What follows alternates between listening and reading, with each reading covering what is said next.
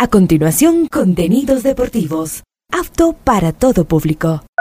Este programa de información y comentarios deportivos conduce John Lester Hidro. A esta hora, Ondas Cañaris, su radio universitaria católica, presenta Onda Deportiva, con toda la información local, nacional e internacional de los deportes. Comenzamos.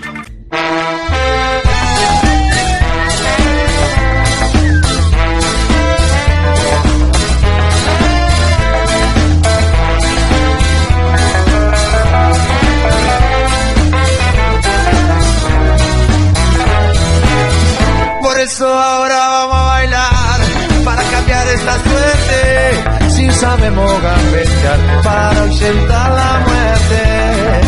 Vamos a bailar para cambiar esta suerte. Si sabemos gambetear para ausentar la muerte.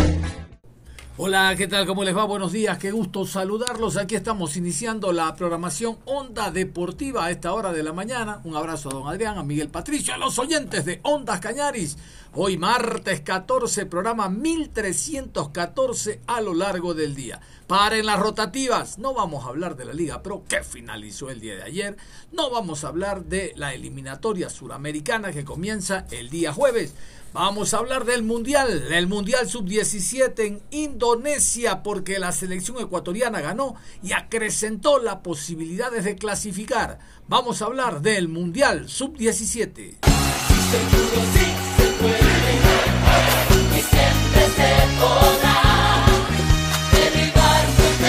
salir a ganar, con el corazón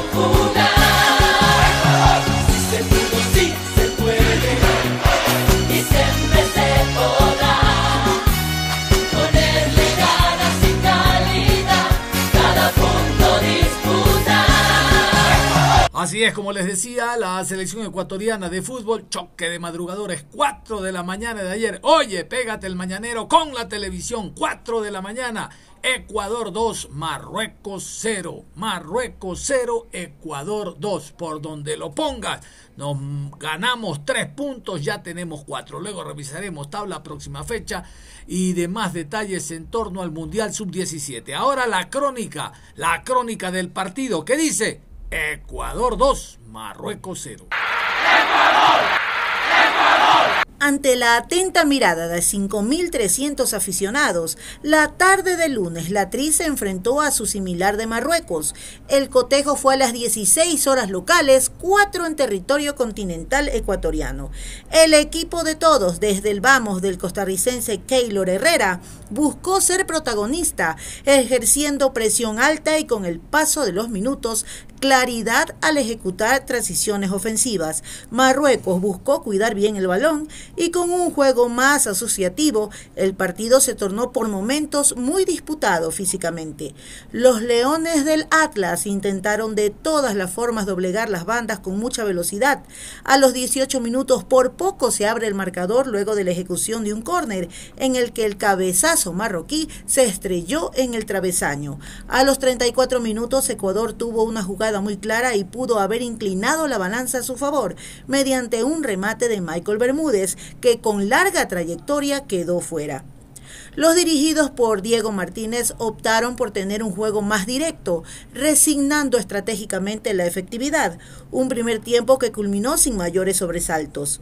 En los segundos 45, Yandri Vázquez tuvo la posibilidad de poner en ventaja a Ecuador en un remate de media vuelta que se fue arriba. A los 59 minutos, una jugada aislada luego de un toque sobre Elkin Ruiz derivó en falta penal que acto seguido Michael Bermúdez transformaría en gol y en la ventaja parcial para el combinado nacional, 0 a 1. Marruecos adelantó las líneas tratando de poner el empate, pero la selección ecuatoriana supo estar ordenada. Santiago Sánchez a los 74 minutos por poco encontró la segunda, mas su remate no fue efectivo y terminó yéndose muy arriba. Se jugaban dos de los nueve minutos del descuento, luego de que el defensor marroquí quiso jugar con su portero. La dejó corta y Bermúdez lo aprovechó para marcar la segunda y garantizar la victoria, asegurándose al momento ser el líder del grupo A con cuatro puntos más dos de gol diferencia. Este martes por la mañana la selección se trasladará vía terrestre a la ciudad de Surakarta, sede de su próximo encuentro versus Panamá en el estadio Mananham el jueves 16 de noviembre, 7 horas de Ecuador, 19 locales. Vámonos con la alineación. La alineación de Ecuador. Así Martínez, el director técnico ecuatoriano Diego Martínez, alineó a los 11 compatriotas en el terreno de juego. Aquí está el 11 de Ecuador. Cristian Loor con el 1. En el arco, Jair Coyaguazo con el número 2. 3. Ibis Davis.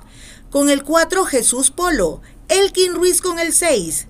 Jairo Reyes, camiseta número 5. Sebastián Rodríguez jugó con el 15. Yandri Vázquez con el 16. 21 para Santiago Sánchez. Michael Bermúdez con el 10. Y Allen Obando con el número 11. Ahí estaban entonces los 11 de Ecuador. ¿De Marruecos qué?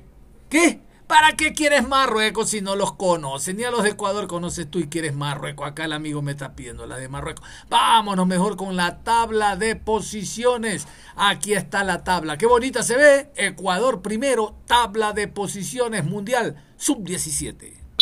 Primero Ecuador, 4 puntos más 2. Segundo Marruecos, 3 puntos, 0 gol diferencia. Tercero Indonesia, 2 puntos, 0 gol diferencia.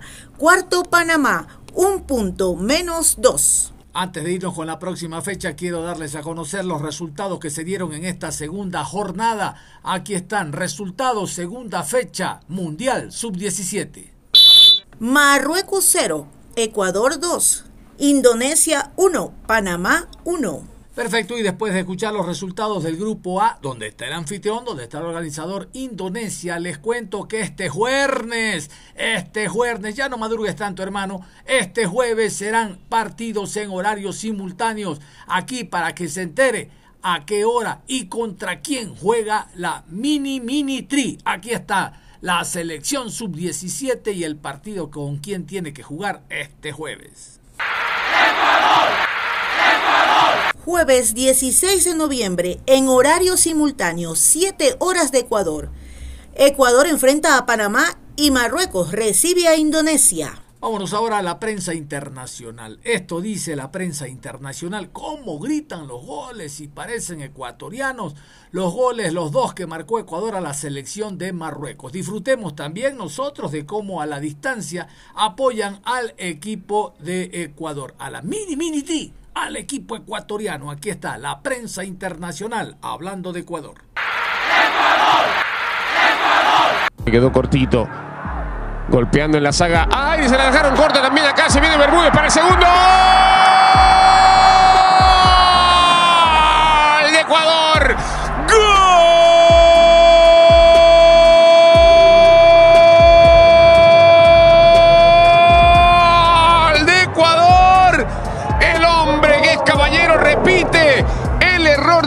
De Smile Bakti. Quedó pagando Ben Rosil. Y aparece el segundo gol ecuatoriano a mi gusto para poner cifras definitivas. No se le daba el gol, la mente estaba tapada y se destapó por completo ahora con doblete. Michael Bermúdez, que le da la victoria a Ecuador. Un mérito inmenso en al minuto 92 ir a pelear esta pelota, a provocar el error, hacer que Snail Bakti tuviese que jugar hacia atrás con su arquero, dejarla corta. Bermúdez con su intensidad, con su presión, aguerrido, para ir a luchar el capitán de Ecuador que desbloqueó claramente aquello que estaba trabado, aquello que mentalmente no salía. Fue, generó la equivocación, se sacó de encima el arquero y a puerta vacía puso su segunda personal, puso la segunda para él en el Mundial, puso la segunda para Ecuador en el partido y prácticamente garantiza un triunfo que para Ecuador a la larga podría significar asegurar su lugar en octavos de final. Y con este gol precisamente se pone primera del grupo por diferencia de gol. Porque hace más dos. Con tres a favor, uno solo en contra y Marruecos queda en cero. Y ahí está. Bermúdez. Sí, pues, pues, es el jugador importante de Ecuador. El hombre de la Liga Deportiva Universitaria de Quito. Muy. Y ahora, pues un toque que no se vio muy aparatoso, pero suficiente para señalar el penal. Y acá está Michael Bermúdez en busca de, en busca de marcar. Ben Rosil con toda la intención de atajar. Es su momento y de nadie más. Allá va Michael. Bermúdez. ¡Gol!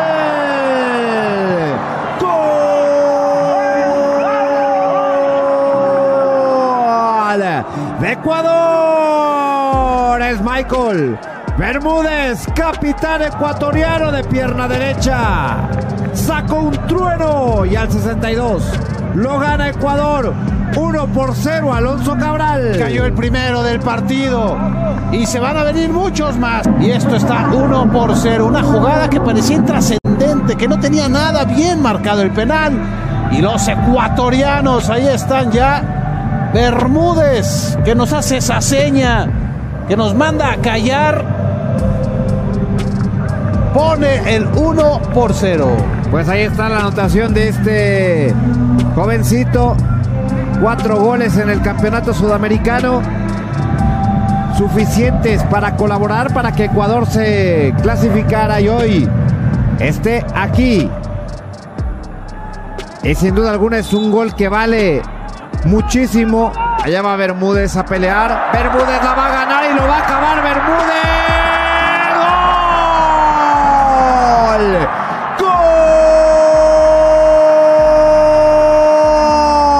¡Gol! De Ecuador.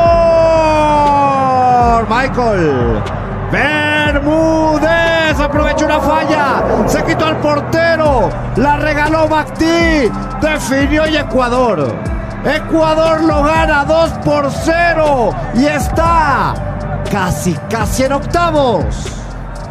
Ahí está el triunfo ecuatoriano. Fueron. A ver, esto no hay ninguna duda. El error de la defensa de Marruecos y la muy buena definición por parte de Bermúdez. El error de Ismail Bakhti que regresa demasiado corto el balón a su portero. Bermúdez nunca, nunca dejó de pelear. Y ahí está el mérito. El 10 ecuatoriano, la figura de los sudamericanos. Con el segundo de esta tarde y dándole el triunfo a Ecuador ya. Suena el silbato de Keylor Herrera. Victoria de Ecuador, resonante por ser la primera en este Mundial Sub-17 y como bien lo dice Sebas, con cuatro puntos se acomoda en la tabla y casi que tiene un pie en la siguiente instancia. 4 de 6 para Ecuador, quizás la cuenta en la previa era al revés. Hoy sabe Diego Martínez que su equipo le ha ganado al adversario más exigente de este grupo A. No ha sido un buen primer tiempo, con Marruecos dominando, pero sin profundidad. En la parte complementaria se destapó. Michael Bermúdez con este doblete que repasamos a continuación. El penal había sido de El Hanash sobre uno de los mejores del partido como Elkin Ruiz. El cobro es de confianza, es de categoría y la celebración lo mismo. Minuto 92, pelota larga que saca Ecuador es un rechazo más que otra cosa. Bermúdez tiene el mérito de, con las piernas cansadas, con el desgaste de todo el partido, ir a pelear, a oficiar de capitán una vez más, a sacar la cara y la casta por el colectivo y marcar su doblete 2 a 0, triunfo de Ecuador. Y de la prensa internacional nos vamos con Francisco Egas Larriati, el presidente de la Federación Ecuatoriana de Fútbol. Eh, habló de lo que ha significado la preparación de Ecuador y esta victoria ante la selección de Marruecos. Y escucharon lo que se viene. Panamá este jueves. Francisco Egas, el presidente de la Ecuatoriana de Fútbol, hablando de la mini, mini, mini tri. Aquí está. Bueno, contentos por lo que pasó esta mañana. Madrugamos muy tempranito a ver a la sub-17. Me hizo ver el, partido en el teléfono acá mi amigo Servio porque tuve que estar entre yendo al aeropuerto, subiéndome al avión. Suerte el avión despegó cuando el, el, árbitro pitó el final y nos quedamos contentos porque era un partido durísimo. Marruecos desde el subcampeón de África eh, y ustedes saben lo fuerte que es el fútbol el juvenil la selección hizo un partido sólido. Eh, ya habíamos sufrido bastante con ese empate con Indonesia, que, fue tre- tremendamente injusto por lo que se vio en el campo. Hoy tenemos nuestro primer triunfo y a la espera de, de poder ganar el último partido para clasificar primeros eh, y poder ser eh, uno de los animadores de este mundial, que es, que es importante. Sabíamos que veníamos con un equipo interesante, ya, ya lo demostró en el sudamericano. Se han sumado algunos jugadores interesantes, uno, uno de ellos eh, de acá, de su tierra, eh, que está haciendo un, un excelente mundial hasta ahora, que Santiago. Eh, y bueno, contentísimos con eso y ya preparando lo que es la semana de, la, de la selección mayor, que es una semana muy intensa, el viaje a Venezuela, lo haremos el día miércoles por la tarde. eh, el partido en Venezuela el jueves, que va a coincidir además con el partido de la sub-17 con Panamá, así que ese día tendremos mucho fútbol de la selección. Después volver a, a Quito para el, para el partido con Chile, que es, que es un partido tremendamente importante para seguir, seguir sumando y, y seguir acomodándonos en la tabla. Muy bien, ya que estamos escuchando a Francisco Egas Larriategui, el presidente de la Ecuatoriana de Fútbol, hablando del tema actual, la sub-17, hay otro que aunque suene escabroso y no grato para nosotros, no deja de ser actual. ¿Cuál?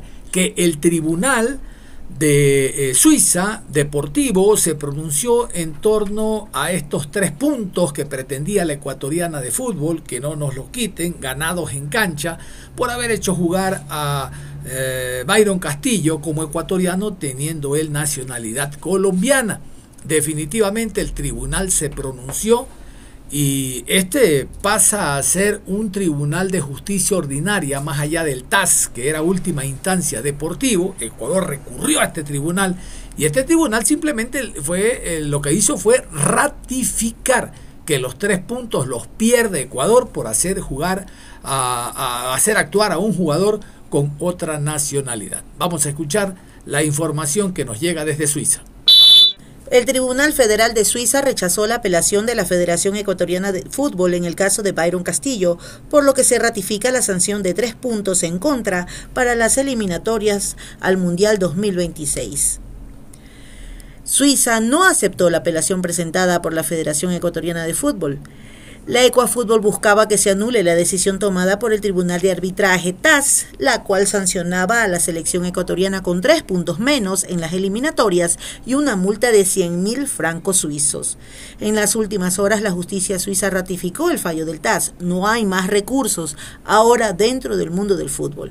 Byron es colombiano y su registro fraudulento como ecuatoriano fue reconocido por el TAS y el Tribunal Federal, dijo Eduardo Carleso, abogado de la Asociación Nacional de Fútbol Profesional para el diario chileno La Tercera. Este lunes, la FEF reaccionó oficialmente al fallo del Tribunal Suizo y dijo a través de un comunicado, cada uno de los actos de nuestra institución han sido realizados en apego a la normativa jurídica. Muy bien, y después de este comunicado, rápidamente reaccionó la ecuatoriana de fútbol a través de otro comunicado. Dice que no, no, no, esto no se queda así. No, Ecuador va a ir a otra instancia porque inclusive, más adelante escucharemos a Egas, inclusive ha habido casos similares, 11 o 12 en total me parece que dice Egas, que ya habiéndose resuelto casi casi de manera definitiva, hay un tribunal superior que ha dicho, no, no, no, no, no, el que reclama tiene la razón. Bueno, eh, yo les presento el, el comunicado de la ecuatoriana de fútbol que está circulando en torno a este tema. La Federación Ecuatoriana de Fútbol, ante el fallo del Tribunal Federal Suizo en el caso del jugador Byron Castillo, expresa lo siguiente. Cada uno de los actos de nuestra institución han sido realizados en apego a lo que la normativa jurídica de nuestro país establece. Mantenemos nuestro compromiso en agotar todos los recursos que el derecho nos conceda para demostrar nuestro correcto proceder y reparar esta injusta decisión, sea cual sea el foro en el que debamos hacerlo tal como se hizo para la clasificación a Qatar 2022, con el apoyo de nuestra afición, lucharemos por lograr la clasificación al próximo Mundial en la cancha. Comunicación de la FEF. Y vamos a escuchar a Francisco Egas Larriategui, el presidente de la Ecuatoriana de Fútbol, hablando sobre el tema Byron Castillo. El tema Byron Castillo, dice el presidente que obraron de buena fe, que una vez que se conoció definitivamente que la justicia ordinaria de nuestro país le daba la, eh, la cédula de ecuatoriano, todo estaba en orden y es por eso, no sé si ustedes recuerdan que incluso se demoró un tanto su convocatoria. Equivocadamente se decía, ah, porque es de Barcelona no lo convocan, convocan a los independientes. No, no, había casos como estos que no estaban claros. En todo caso, usted saque sus conclusiones. Aquí está Francisco Egas hablando sobre este tema, la situación que tiene al momento Byron Castillo. Bueno, nosotros eh, sabíamos que era un tema difícil. Eh, lo que la justicia federal suiza, que es de que fue el último recurso al que acudimos, no hace un análisis del fondo del asunto, hace un análisis simplemente de las formas del, de, de error. Salió a re- rechazar nuestro pedido de nulidad, lo cual nos deja con algunas alternativas eh, algo más lejanas que vamos a evaluar o estamos evaluando con nuestro abogado. Siempre dijimos que íbamos a luchar hasta el final, no solo porque los tres puntos son importantes, sino porque creo que nos asiste la razón en haber eh, cumplido como federación todos los pasos necesarios para, eh, para salvaguardar eh, la integridad de lo que hicimos. no Mientras el jugador estuvo en entredicho, nosotros jamás lo convocamos. Después, cuando, eh, cuando ya eh, la justicia ecuatoriana decidió, pues nosotros no encontrábamos ninguna razón para no hacerlo.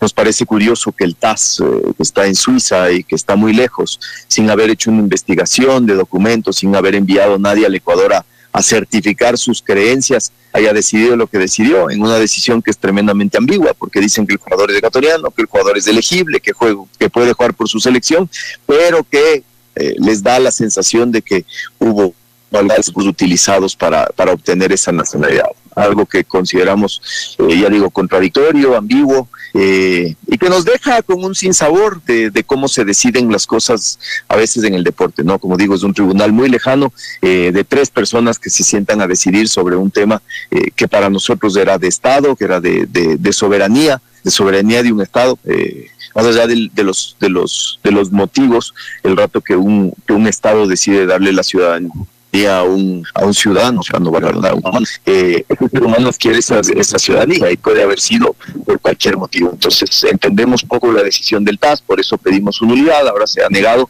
Las estadísticas son no, no nos, no nos ayudaban, creo que en la historia se han, eh, se han anulado, no sé si 11 o 12 fallos del TAS en toda, en toda la historia de existencia del TAS. Entonces, era difícil porque, claro, el rato que se empiecen a anular demasiados de esos fallos, se pierde, se pierde mucho el, el- la vigencia del sistema, ¿no? Entonces, eh, hoy, como digo, hemos quedado con algunas alternativas que están analizando los abogados y vamos a, tratar de seguir buscando caminos, sobre todo para dejar eh, claro eh, el, el buen obrar de la federación. Eh, con, el, con respecto a los puntos, creo que ahora nos queda luchar en la cancha por, por llegar al Mundial. No tengo duda de que lo vamos a hacer. Somos, a pesar de, alguna crítica, eh, después de Argentina, una de las selecciones que más puntos ha logrado en estas primeras cuatro fechas. Ahora enfrentamos una doble fecha muy, importante eh, con Venezuela y con Chile, que serán rivales directos seguramente por esos cupos. Y, y lo que saquemos ahí seguramente eh, vendrá a acomodarnos un poco más en la, en la tabla y con el tiempo nos, nos iremos tranquilizando un poco. Bueno, en todo caso, la ecuatoriana de fútbol no descarta esta opción que tiene todavía de continuar reclamando, aun cuando los errores hay que pagarlos. Y Ecuador cometió un error en la eliminatoria anterior, aún a sabiendas de los antecedentes que existían de Byron Castillo. ¿Por qué? Ustedes recuerdan que se rumoraba de que el jugador tenía doble nacionalidad, incluso llegó a entrenar a las divisiones menores del MLE con opción de llegar a primera y a los 15 días, dos semanas, MLE tiene un departamento muy, muy estricto en cuanto a eh, ratificación de hojas de vida y demás. MLE a los 15 días le dijo, no, no, no, no, no te necesitamos, no, no, no, anda, arregla tus papeles primero. Después anduvo en una selección sub 17 o 20, 20 me parece, y no, fue desafectado. No, no, los papeles no están en regla. Ahí estaba el coronel, ya me voy a acordar, había un coronel que investigaba y tenía todo al día respecto a jugadores que tenían estos problemas y después miren ustedes, no los arrastre la selección en cuanto a pérdida de puntos y también luego llegó a Sociedad Deportiva Aucas. Ahí estuvo en Sociedad Deportiva Aucas, pasa al Barcelona y en el Barcelona hace unas muy buenas campañas, pero ya se rumoraba aquello de que Byron Castillo era colombiano. Ustedes se acuerdan, me parece que fue en Cuenca o en Riobamba donde Byron Castillo tuvo que ser cambiado y salió llorando porque la gente le gritaba de todo, de todo al jugador. Y vean ustedes, la consecuencia la paga la selección ecuatoriana de fútbol porque ahora con esos tres puntos, si no nos los hubieran quitado, que los ganamos en cancha, tuviéramos siete y otra sería la expectativa generada en la previa de la quinta fecha. A ver, nos vamos a ir a la pausa y al volver, ahora sí, vamos a meternos a la fecha decimotercera de la Liga Pro. Terminó el día de ayer con el encuentro del fin Deportivo Cuenca. Tendremos tabla de posiciones de segunda fase, tabla general, Aun cuando no hay fútbol esta semana, recién la próxima, tendremos la próxima fecha y algunas y otras novedades. Por ahí les tengo unas declaraciones del profesor Fabián Frías, que como dice un amigo, al buen entendedor, bueno, yo no les voy a decir lo que ustedes saquen como conclusión, simplemente lo escuchan y cada quien entienda lo que quiere. El hombre da a entender que no solo se pierde por una mala táctica o un mal sistema, sino por cosas extrafutbolísticas. Y hablaremos también del Delfín Deportivo Cuenca. Todo esto después de la pausa. Onda Deportiva. Regresamos con Onda Deportiva.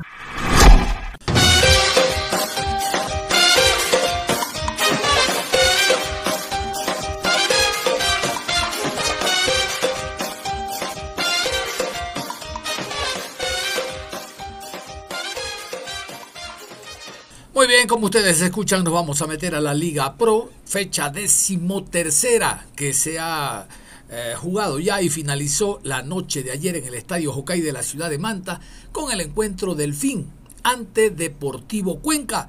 Vamos a continuación a repasar primero los resultados. Estos son los resultados de la fecha número 13 de nada jugada entre viernes y lunes. Aquí está, fecha decimotercera Liga Pro 2023.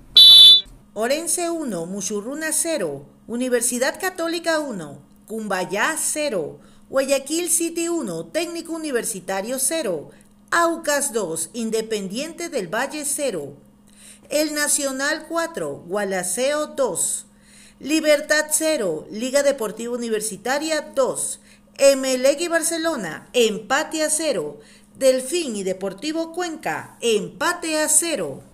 Algo quedó muy claro en esta fecha decimotercera, es que ni Barcelona ni Emelec eh, optan para la mm, idea que tenían, eh, Barcelona y Emelec no van a alcanzar el objetivo que tenían, eso es mucho más claro, el objetivo que ellos tenían en esta fecha decimotercera. Barcelona, Barcelona quería ganar para mantener opciones, siempre esperando otro resultado de terminar primero en la etapa. Y el MLE esperaba ganar este partido para tener opciones esperando otros resultados y meterse en Copa Sudamericana. Es por eso que más adelante vamos a hablar de este partido. A lo largo de la semana yo les dije, es partido de seis puntos, al buen entendedor. Pero como los dos no pueden ganar 3 y 3, uno debe de ganar y en el peor de los casos, este empate porque por lo menos uno que, se vaya, Barcelona o MLE, uno de los dos que cumple el objetivo, pero ninguno de los dos. Este año en el astillero, en Guayaquil, no se ni huele ni se verá la final del campeonato Liga Pro 2023. Será ya en las alturas entre Independiente y Liga de Quito. Pero como siempre se dice, esto es fútbol y cualquier cosa puede ocurrir. Sería un milagrazo que Barcelona acceda a ganar la etapa y por ende jugar la final ante Independiente del Valle. Y después de los resultados vámonos a la tabla de posiciones, segunda fase, para que usted corrobore lo que yo le estoy diciendo. Tabla de posiciones, segunda fase, Liga Pro 2023. Primero Liga Deportiva Universitaria, 30 puntos más 14. Segundo Barcelona, 26 puntos más 7. Tercero Delfín, 22 puntos más 7. Cuarto Aucas, 21 puntos más 6. Sexto El Nacional, 20 puntos más 6. Sexto Independiente del Valle, 20 puntos más 4. Séptimo, Universidad Católica, 19 puntos más 2. Octavo, Mushurruna, 19 puntos menos 1. Noveno, Técnico Universitario, 17 puntos más 3. Décimo, Emelec, 16 puntos más 3. Décimo primero, Orense, 15 puntos más 1. Décimo segundo, Deportivo Cuenca, 13 puntos menos 4. Décimo tercero, Libertad, 11 puntos menos 8. Décimo cuarto, Guayaquil City, 10 puntos menos 10. Décimo quinto, Cumbayá, 9 puntos menos 9. Décimo sexto, Gualaceo, 4 puntos menos 21. Muy bien, ahí está Liga Deportiva Universitaria de Quito primero y no afloja, y no afloja. ¿Qué le parecía? Al fondo sigue el equipo de Gualaceo. Vámonos ahora con la acumulada, la accumulator, la tabla acumulada. Primera fase, segunda fase y también ya cambió esa tabla. Bueno, en todo caso vamos a repasarlas en conjunto, lo que significa la tabla segunda fase Liga Pro 2023. Primero, Liga Deportiva Universitaria, 56 puntos más 26. Segundo, Independiente del Valle, 54 puntos más 20. Tercero, Barcelona, 52 puntos más 17. Cuarto, el Nacional, 50 puntos más 13. Quinto, Delfín, 46 puntos más 2. Sexto, Aucas, 45 puntos más 4.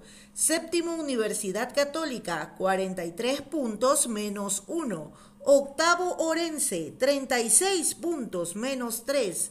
Noveno, Técnico Universitario, 35 puntos más 9. Décimo, Deportivo Cuenca, 34 puntos menos 1. Décimo primero, Muyurruna, 32 puntos menos 12. Décimo segundo, Emelec, 30 puntos más 1. Décimo tercero, Cumbayá, 26 puntos menos 12. Décimo cuarto, Libertad, 24 puntos menos 14. Décimo quinto, Gualaceo, 22 puntos menos 27. Décimo sexto, Guayaquil City, 22 puntos menos 22. Como les dije, aunque no hay fecha esta semana, sino la próxima, por la participación de Ecuador en la eliminatoria suramericana, quinta y sexta fecha, siempre es importante recordar los partidos, cómo se vienen los encuentros, cómo se vienen los partidos para la fecha decimocuarta. Estamos a nada que finalice el campeonato. Aquí está, próxima fecha, Liga Pro 2023. Gualaceo versus Emelec. Técnico universitario recibe a Libertad. Independiente del Valle se enfrenta a Orense. Aucas recibe a Delfín. Barcelona versus Guayaquil City. Muchurruna versus Católica. Cumbayá versus Liga Deportiva Universitaria. Y Deportivo Cuenca recibe a El Nacional. Muy bien, y vamos a meternos al encuentro entre MLE y Barcelona. Muchos ruidos, pocas nueces, empate que no dice nada, quedaron empatados a la baja porque el peor resultado era casualmente este empate que amarró a los dos hacia abajo. Barcelona y a lo mejor puede entrar a fase de grupo porque Liga de Quito por ser campeón entra directo a Libertadores de América y Independiente de Valle puede ser uno y Barcelona dos. La idea es ser campeón. Esa era la idea, ese era el objetivo, que se cayó con este empate a cero. Y por su parte el Emelec empatando con Barcelona, ya no tiene opciones de llegar a la Copa Suramericana, con lo cual se ratifica un año nefasto para los del astillero, sobre todo para el Emelec, que incluso estuvo tuteándose con los últimos lugares, pero por suerte, como se dice en estos casos, hay buen Gualaceo, hay buen Guayaquil City, hay buen Libertad e inclusive Cumbayá. Vamos a continuación con la crónica del partido en el estadio George Capel. Emelec 0, Barcelona 0, el fútbol, cero. Triste clásico. Barcelona y Emelec empatan y se alejan de sus objetivos.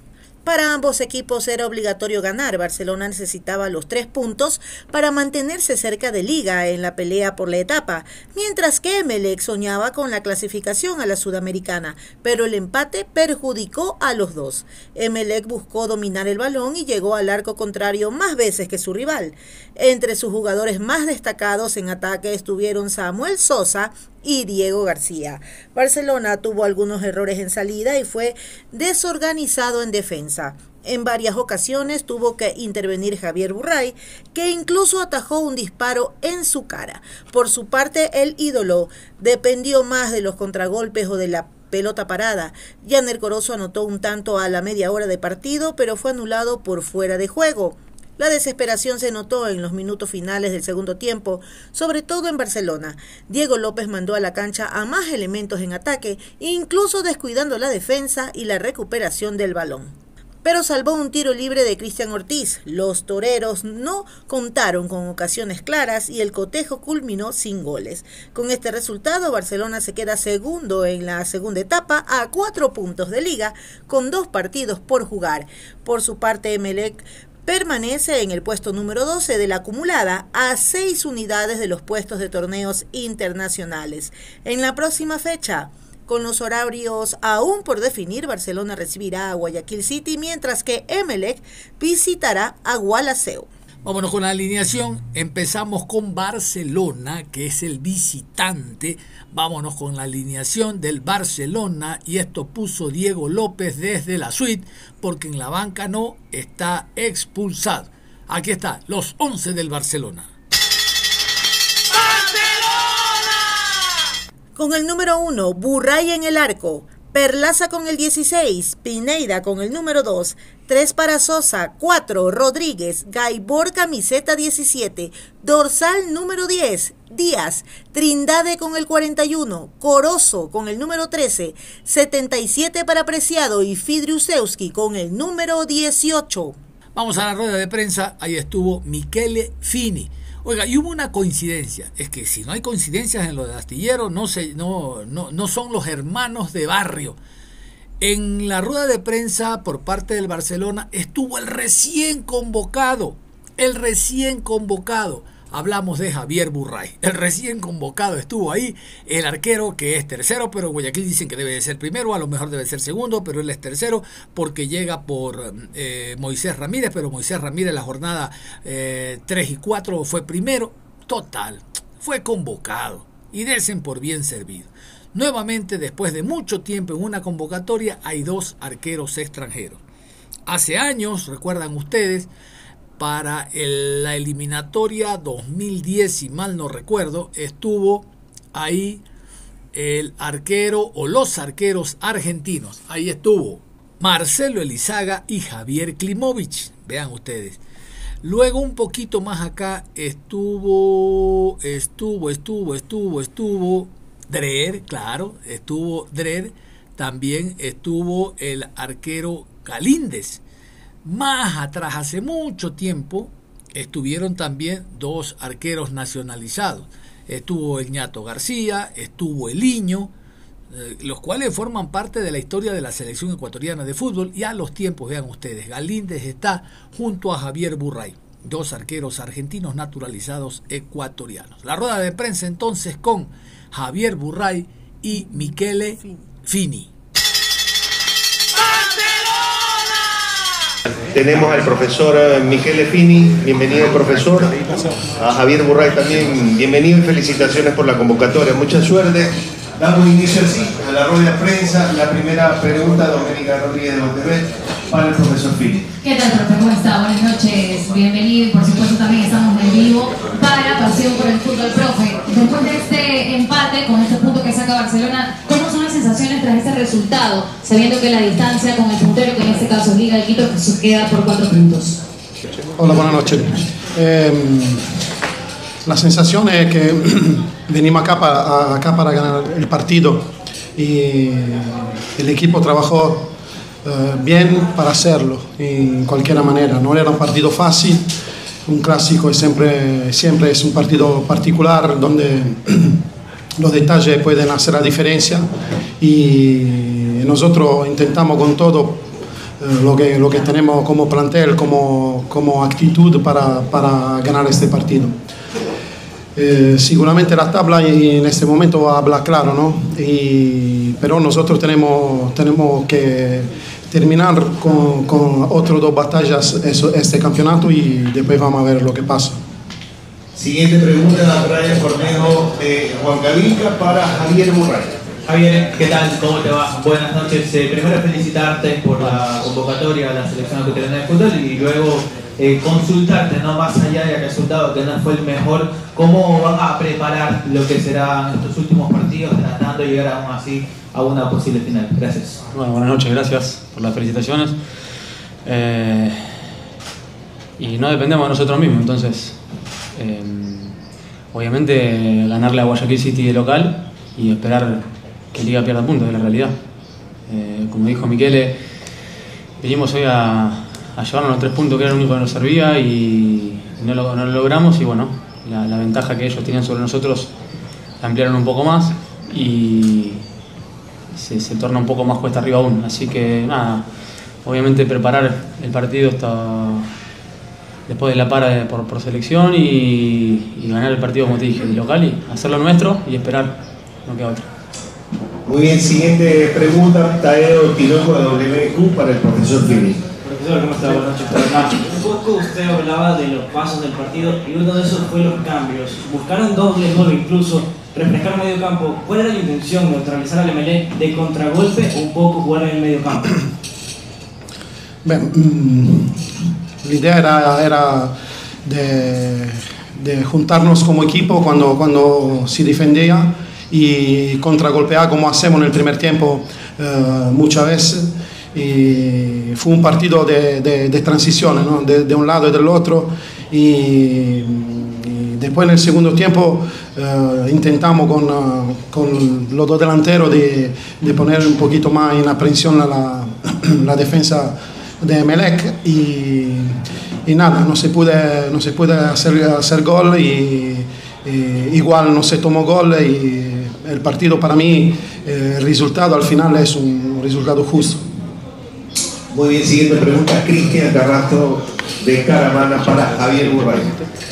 Buenas noches, una pregunta para Javier. Eh, al margen de lo, de lo que fue el partido, eh, ¿cómo calificas el año del- del- futbolísticamente del, del Barcelona? Sí, un año de altibajo también, con, con lesiones incluidas, Javier, pero terminas bien con la convocatoria, con los Claro. ¿Cómo, ¿Cómo lo vas a analizar? Hola Cristian, ¿en lo personal me preguntás o Sí, lo personal, lo personal. Era ilus- eh, tenías ilusión también de, de estar en la selección, pensabas que se iba a dar ahora o... Y estuvo un poco, como, como dijiste vos, un poco de todo. Eh, sufrí una lesión grave, creo que la más grave de mi carrera, en- que me hizo crecer un montón y, aprender un montón de cuestiones.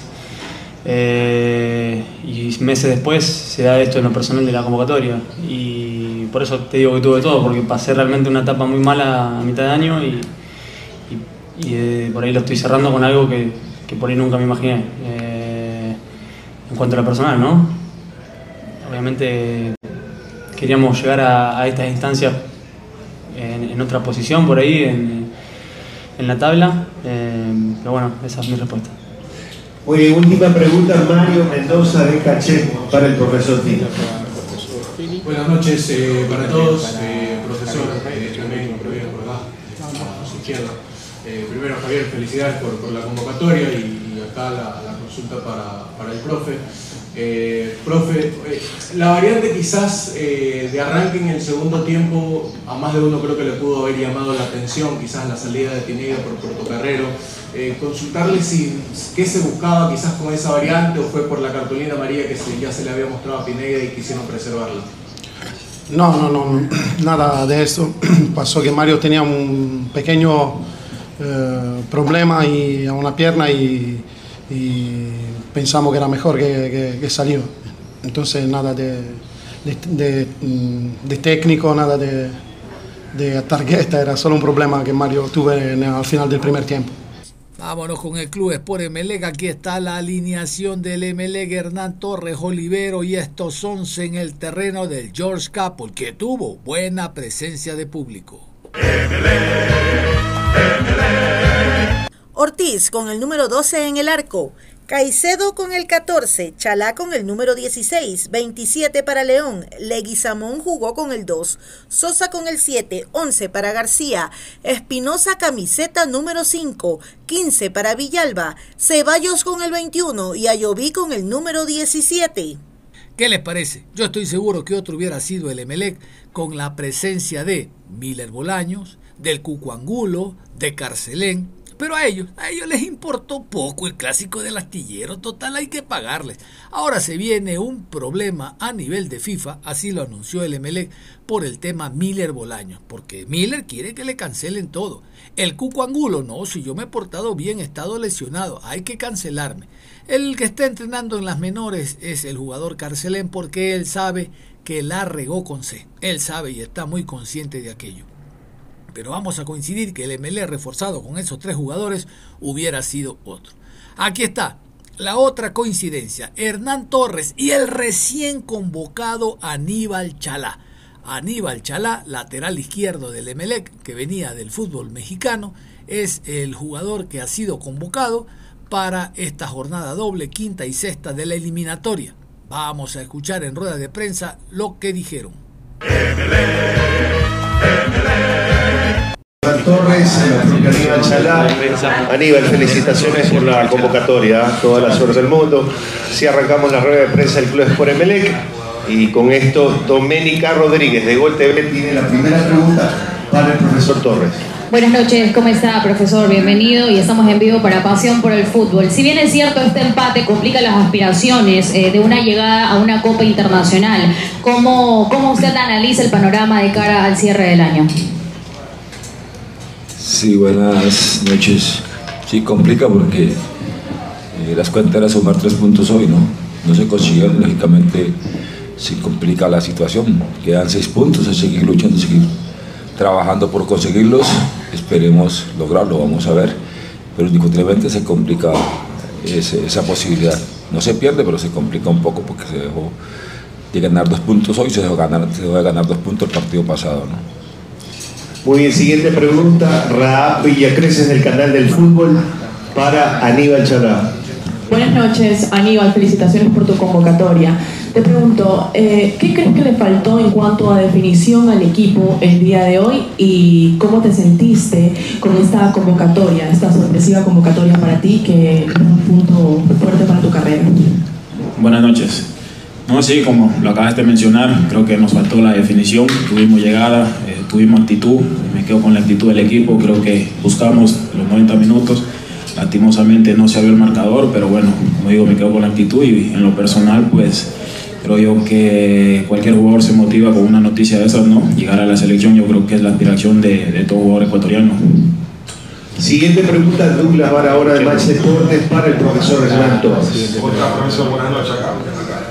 Sí, este, de forma definitiva ya no van a seguir en el equipo los tres jugadores que no tuvieron hoy partido. Están preguntando sobre Cancelén y Angulo. Escuchemos por acá. Bueno, es un tema que tiene que contestar la administración del club, ¿no? Es un tema que ellos están manejando, ellos tienen que ser los que respondan y deciden la situación. Muy bien, siguiente pregunta, Doménica Peña de Radio Caravana, última, por cierto para el profesor, para perdón. Muy buenas noches, eh, Carlos. Buenas noches también a los colegas, al profesor y a Aníbal.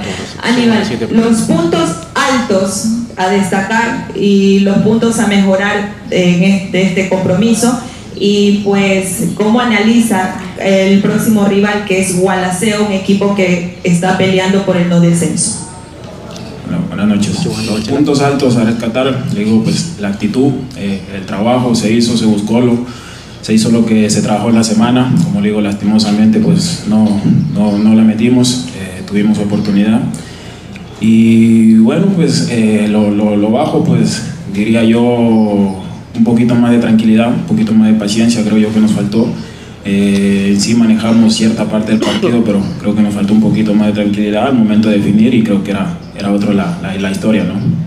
Perfecto, y ese es el fin entonces clásico del astillero con empate a cero entre Emelec y el conjunto del Barcelona. Ambos para la siguiente fecha tienen partidos de eh, local y visitante en el llano y en la altura. Por ejemplo, Barcelona tiene el próximo partido que enfrentar a otro equipo del llano que se llama Guayaquil City. Sí, ese que pató con Emelec. Y el último partido es en el Olímpico Atahualpa ante Universidad Católica. A ver, a ver, Emelec. Emelec tiene el próximo partido que ir a enfrentar. Aquí está Jorge Andrade Cantos, Gualaceo, Gualaceo Emelec. Y el último partido lo cierra con otro equipo de la provincia de La Suay contra Deportivo Cuenca, pero ahora en el estadio George Capul. Reitero, Emelec tiene que primero ganar los dos partidos y después esperar una serie, no uno ni dos, una serie de resultados para ver si ingresa. Olvídese, no, no, no, no le da el, el, el, el tema eh, numérico como para poder esperanzar a la hinchada azul de que van a llegar a Copa Sudamericana. Y lo de Barcelona es mucho más difícil, mucho más difícil. Liga eh, tiene la primera opción para ganar la etapa. Reitero, lo de Barcelona será por lo menos llegar a fase de grupo, 4 millones de dólares, tiene todos los partidos de local, la taquilla y acuérdense que por ganar los partidos tiene 300 mil dólares extra. Eso es lo que nos presenta las dos últimas fechas de la Liga Pro. Antes de cerrar, quiero invitarlos hoy en horas de la tarde. Hoy vamos a tener la rueda de prensa que brindó acá en la provincia de La Suay, concretamente en Cuenca, el ingeniero Francisco Egas, invitado por la Federación Deportiva de La Suay. Recuerden ustedes, la Federación Deportiva de La Suay está trabajando intensamente para tener escenarios deportivos, para tener canchas de entrenamiento y la ecuatoriana de fútbol ha confirmado su apoyo. ¿Cuál es el apoyo? Económico, no hay otro. Y también vamos a tener la rueda de prensa que brindó Gustavo Alfaro, director técnico de la selección de Costa Rica. Sí, señor, aquel que nos llevó nosotros al Mundial de Qatar, ahora está al frente de la selección TICA. Éxito para el director técnico argentino. Nos vamos, ya está listo Juan Pablo Moreno Zambrano, como siempre, con actitud positiva. Un abrazo, nos reencontramos en horas de la tarde para ausentar la muerte.